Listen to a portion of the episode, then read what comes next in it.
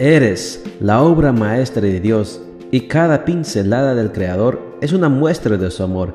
Presentamos la lectura devocional para damas, Pinceladas del Amor Divino, escrito por Erna Alvarado Poblete en la voz de Ruth Vargas desde Estados Unidos para todo el mundo de habla hispana.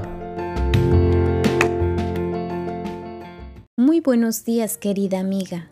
El Señor te bendiga y te guarde. Hoy es sábado 13 de marzo. El título de la matutina para hoy es Carroña o maná. Nuestro versículo de memoria lo encontramos en Mateo 24, 28 y nos dice, Donde esté el cadáver, allí se juntarán los buitres. Cuando era niña, recuerdo haber caminado un día en compañía de mi padre por el campo donde estaba nuestra casa. Me llamaron la atención unas aves que volaban en círculo incansablemente.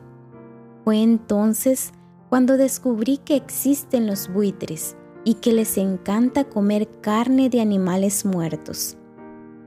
El diccionario los define como aves rapaces del orden de los falconiformes que suelen alimentarse especialmente de animales muertos, aunque a falta de estos, son capaces de cazar presas vivas.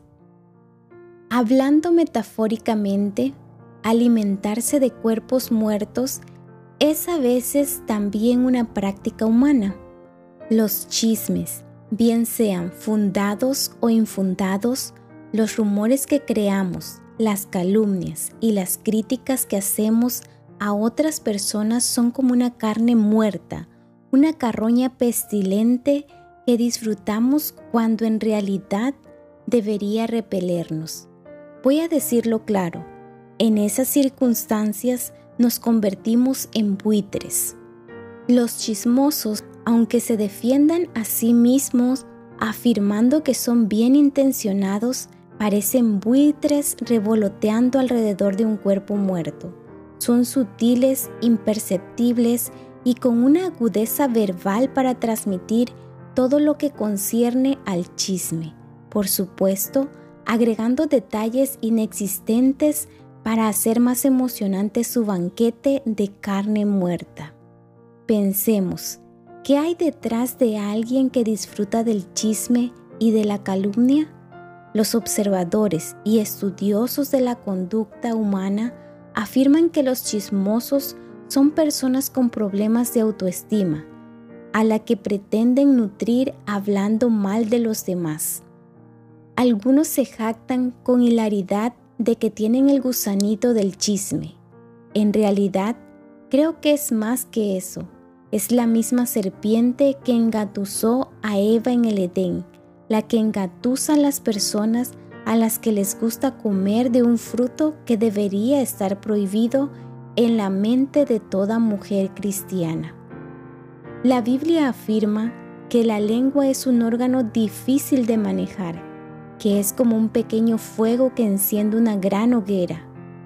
Pero más allá del control de la lengua, tenemos que vigilar los pensamientos, deshacernos de nuestra miseria personal, perdonarnos, apreciarnos, recuperar la condición de hijas de Dios y no permanecer siendo esclavas del pecado. La carne muerta no es alimento para una mujer de Dios. Pon un sello misericordioso a tus relaciones interpersonales, alimentándote día a día, minuto a minuto, del maná que viene del cielo.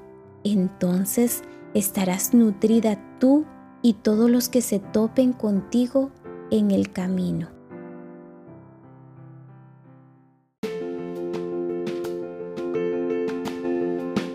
Les esperamos el día de mañana para seguir nutriéndonos espiritualmente. Bendecido día.